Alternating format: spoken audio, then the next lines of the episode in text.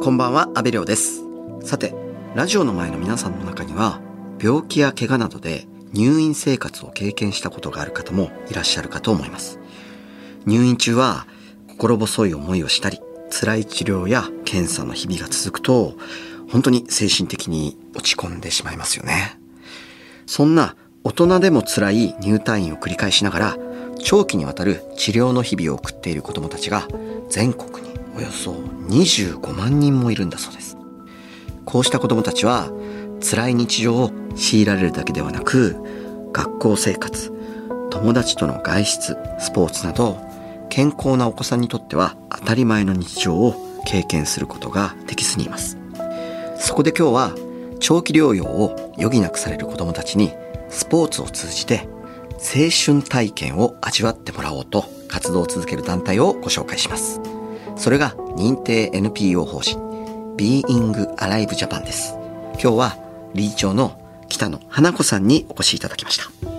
北野さん、よろしくお願いします。よろしくお願いします。まずは北野さんから Being Alive Japan について教えていただけますか？はい、えっ、と私たちあの長期的に治療を必要とするお子さんの青春をサポートするあの団体になります。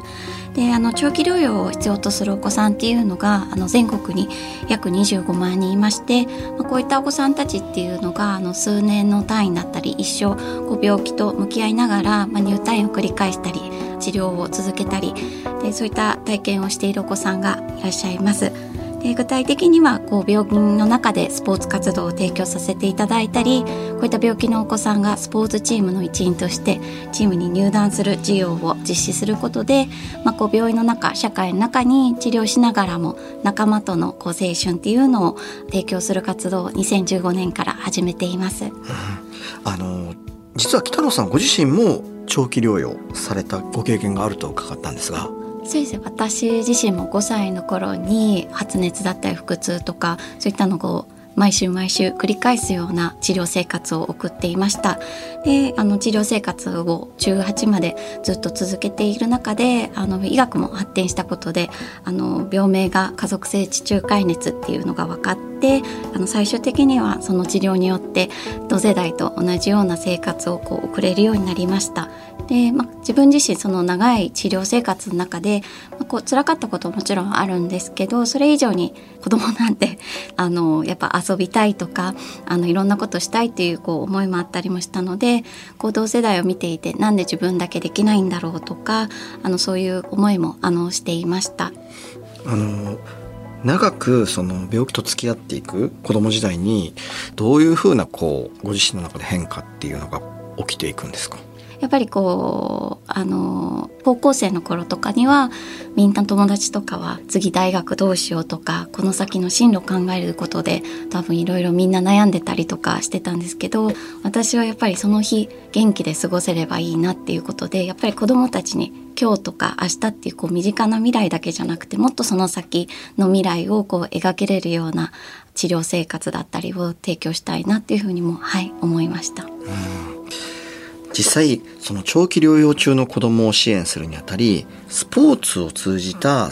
春体験に特化した理由なんですけれどもこれはどういった気持ちからなんですか？そうです。あの、慶応大学に通う頃から、まあ、長期療養の子供たちのために、あの、何かをしたいなというふうに考えていました。で、その後、京都大学の方で、こう、社会と医療っていうところで勉強した後に、アメリカに留学をし、あの、スポーツを通じて病気のあるお子さんのこう自立支援だったり、コミュニティの支援っていうのをやられている NPO とか、あの、そういう団体さんにお会いして、で、また、アトランタのパラリンピックのあの団体に携わらせていただいたり、で、その中で、あの、スポーツを通じて子供たちの可能性を広げたり、選択肢を広げたりっていう活動を実際に携わったことで、あ、日本帰ったら、やっぱり日本にいる病気のある子供たちの未来をつなげるっていうことをスポーツでやりたいなっていうふうに思って、活動を始めたのがきっかけです。やっぱりその長期療養してる子供たちとその、まあ、大学のスポーツのつなげるっていうのは相当子供たちにとってこうインパクトがあるっていうのはそのアメリカでやっぱり実証されてるんですか？そうですねやっぱりそのアメリカで大学スポーツっていうのはやっぱりそのコミュニティの一つなのでそこのこう一員なんだっていう実感を持てるっていうことは病気や障害でこうこれからコミュニティの中で生きていくっていうところではすごくはい重要な活動になっています。まさにその長期療養中の子どもたちがその社会にこう入っていくすごいいい窓口になるとい。うことを、あの発見されて、まあ、日本でぜひやりたいっていうことで始められたということなんですけれどもいざ活動を始めた時にやっぱりその病院で病気の子どもにスポーツをさせて危なくないのかっていう声があったりとか結構さまざまなハードルもあったと思うんですけれどもどうやって実現させていったんですか？最初やっぱり病院の先生とかにお話しした時には病院でスポーツってどういうことみたいな。でやっぱりイメージがスポーツイコール競技みたいなので先生たちにお話しさせていただいたのはやっぱりこういったいろんな条件に対してこういう配慮をしていくだったりとか例えば子どもたちがスポーツに参加することで自信につながったりコミュニケーションが増えることで先生との関係性ができたりとかあとやっぱり体力がつくことっていうことで退院した後学校生活にスムーズに戻れることっていうので、まスポーツを通じてどう治療生活につながっていくかっていうお話をさせていただきました。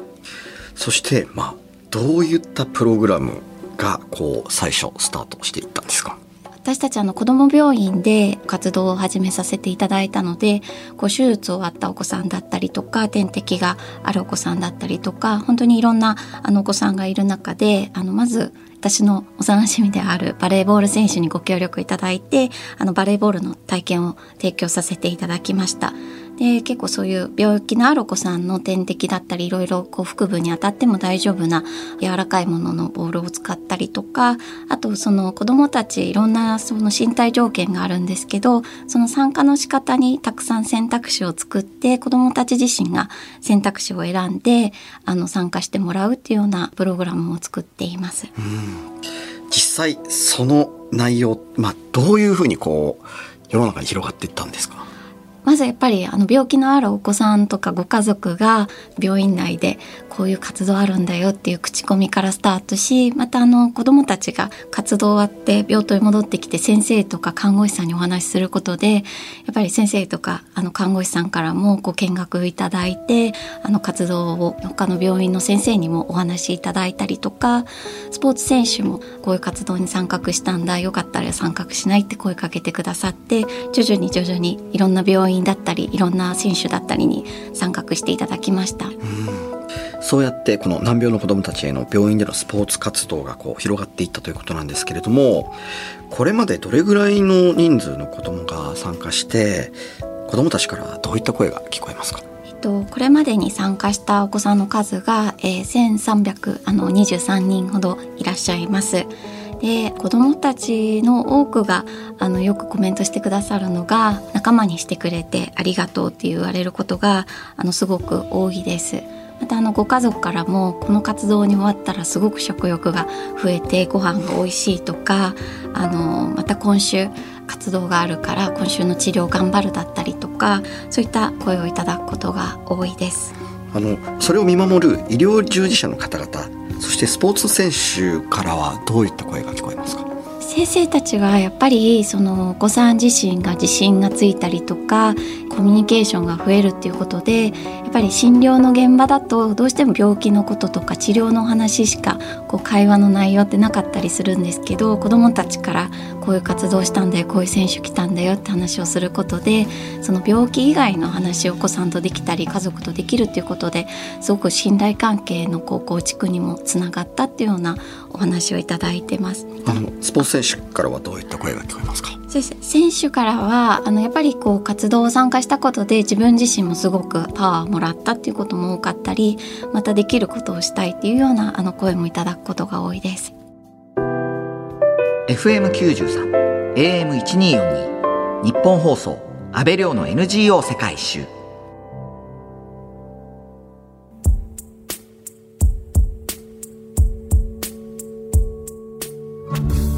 今日は認定 NPO 法人 Being Alive Japan 理事長の北野花子さんにお話を伺っています。ここからは Being Alive Japan のもう一つの活動の柱とも言うべき入団プログラムについて教えてください。えっと、長期治療中のお子さんがおよそ半年間あのスポーツのチームの一員としてこう入団をしあの定期的に練習とか試合とかチームのイベントとかに活動に参加するプログラムになります。であのこういったあの入団活動を通じて、まあ、お子さん自身があの身体的にもそうなんですけど精神的に社会的なこう自立を支援したりとか退院した後こう病気と向き合っていくっていうようなあの気持ちをサポートしたりまたあのチームにはたくさんのファンの方がいらっしゃるのでそういったファンの方のあのサポートも受けてコミュニティの中にこう入っていくっていうような活動を立ち上げました。であのやっぱりこう活動の中でチームっていう場所で学校以外の本人の居場所が作れるっていうこととこういった病気のあるお子さんがチームの活動に参加することであのやっぱり同じように病気をしているお子さんだったりご家族のポジティブなこうロールモデルみたいな存在として、はい、発信をしています。うん、いや本当に難病のお子さんを地域で支えるきっかけ作りにもなってると思うんですが実際どんなチームに参加してどういった活動を体験できるんですか？ですね、とプロ野球では千葉ロッテマリーンズさんだったり、サッカーの、えっと、湘南ベルマーレさん。あのプロバスケットボールチームだったりとかあと大学スポーツでは慶応の大学の野球部さんにご協力いただいていてあのこれまでに14チームが提携しています。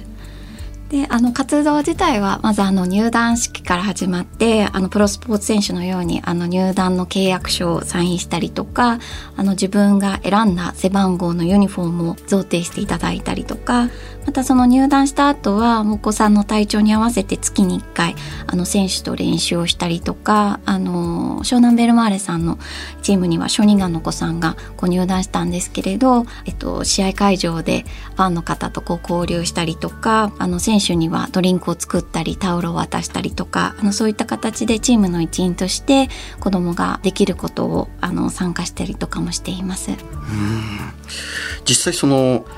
ファンの方も参加してる子どもたちをきちんと認知してニックネームをつけたりなんかもしてるんですよね。あそうですね。やっぱりあの入団する時にチームもあの選手と同じようにこう入団リリースで誰々選手が入りましたっていう紹介をしていただくので湘南ベルマーレさんとかはその選手に4文字熟語をつけているのでお子さんの4文字熟語を皆さん考えてくださってはいつながりも大きいです。うん。あの雲の上の人たちじゃないですか、はい、だからすごいこう思い出になるというか一生忘れられない出来事になりますよね。そうですねファンの方とかもあの会場とかで声をかけてくださるんですけどお子さんからするとその野球を頑張ってねっていうふうに言われること自体も嬉しいみたいでやっぱり普段治療頑張ってねって言われることが多いんですけどそうじゃなくて今自分が全力で取り組みたいことにこう頑張ってねって言われることもすごく嬉しくてファンの方ともはいつながりも大きいです。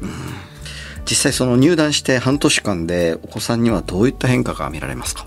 で最初の頃はやっぱりあの結構自信がなかったりとかこう自分はできないとか難しいとか一歩下がるような形なんですけれどあの活動していく中で子どもたち自身も自主的に自分もこんなことできるんじゃないかとか選手のためにこんなことしたいっていうような声が増えたりもします。また千葉ロッテマリーンズに入団したあの小学生のお子さんなんですけれど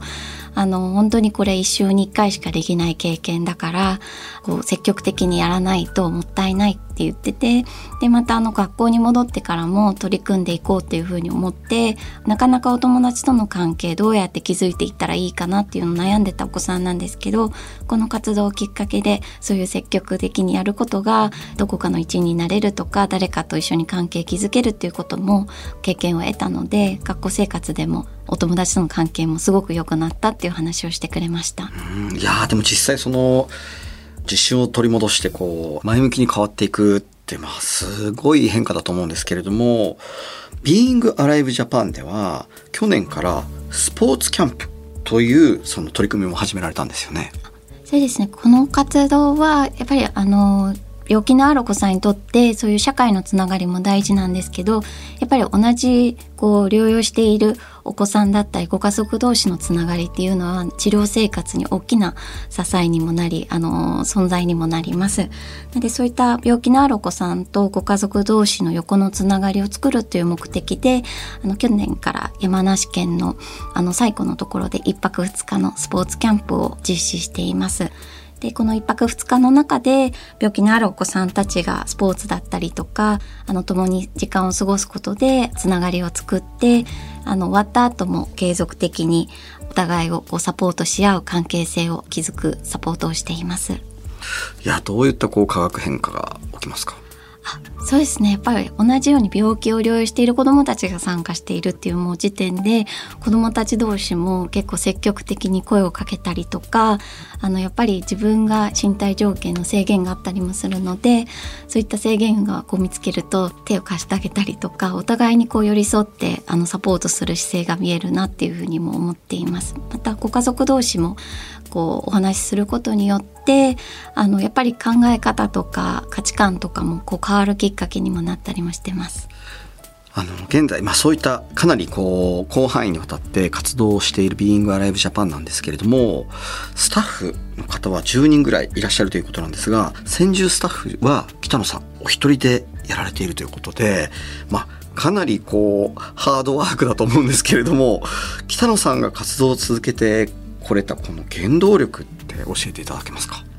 そうですね。やっぱりあの私も長い治療生活をあの送っていて18の頃に病名と治療が分かった時点であの子供時代を振り返った時に病気で辛かったっていうことよりも病気だったからできたこう経験だったり出会いだったりっていうのが先にこう思い浮かんできたっていうのもあるのでやっぱり今支援している子どもたちが10年20年後自分の子ども時代を振り返る時になんか辛かった治療生活ではなくてこの体験が一番最初に思い出してこう語りたくなるようなあの精神が作れたらいいなと思うのがすごくいつもモチベーションになっています。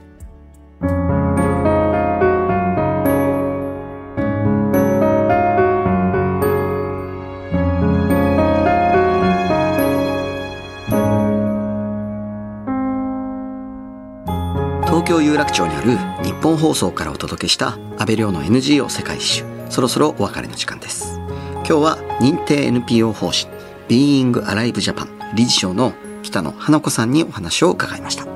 最後にビーイングアライブジャパンの今後の目標を教えてください。はい。えっと、こういったチョキロヨの子さんっていうのは全国に25万人います。